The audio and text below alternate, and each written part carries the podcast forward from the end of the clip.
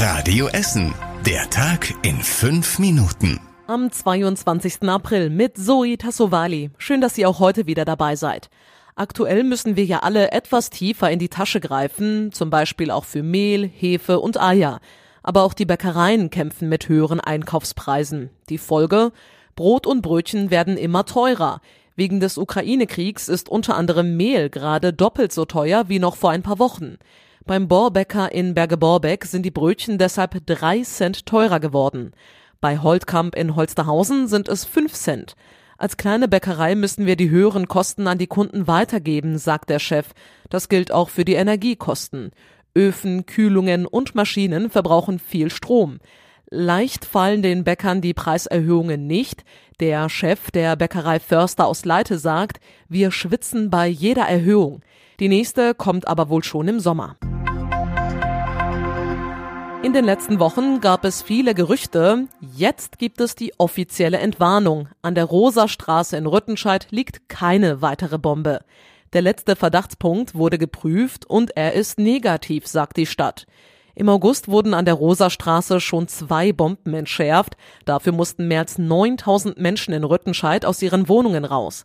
Es war eine der größten Evakuierungen der letzten Jahre bei uns in Essen. Bei Sondierungen waren noch zwei weitere Verdachtspunkte aufgefallen. Deshalb haben sich viele Rüttenscheider Sorgen gemacht, dass die Aktion wiederholt werden muss. Mehr als ein Jahr nach der Silvesterrandale in Altenessen verzögert sich der Prozess weiter. Ein Gutachter konnte rund die Hälfte der acht Angeklagten auf einem Video nicht identifizieren, sagte ein Sprecher des Landgerichts. Jetzt versucht eine zweite Gutachterin, die Angeklagten an der Art ihrer Bewegungen zu erkennen. Wenn sie das nicht schafft, kommen weniger von ihnen vor Gericht. Dann könnte der Prozess am Amtsgericht starten statt am Landgericht.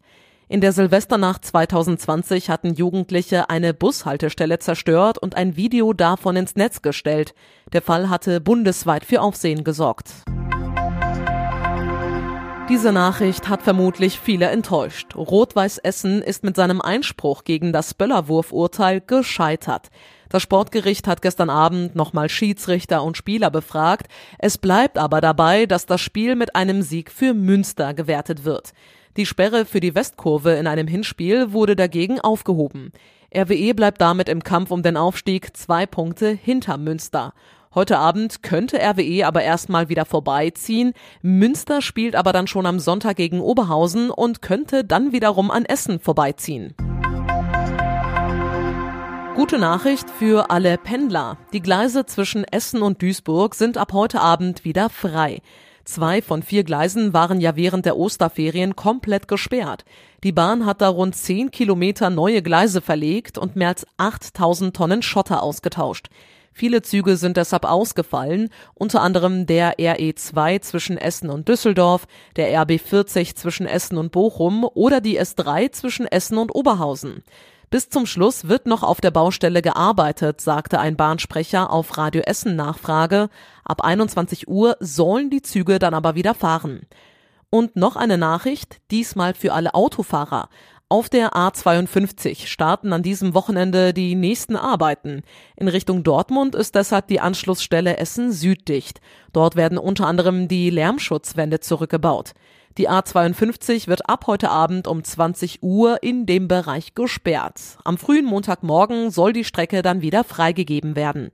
Die Arbeiten gehören zur Sanierung der A52 zwischen Rüttenscheid und dem Dreieck Essen Ost. Und zum Schluss der Blick aufs Wetter. Die Wolken über Essen lockern heute Nacht langsam auf. Es bleibt weiter trocken bei Werten von 9 bis 7 Grad.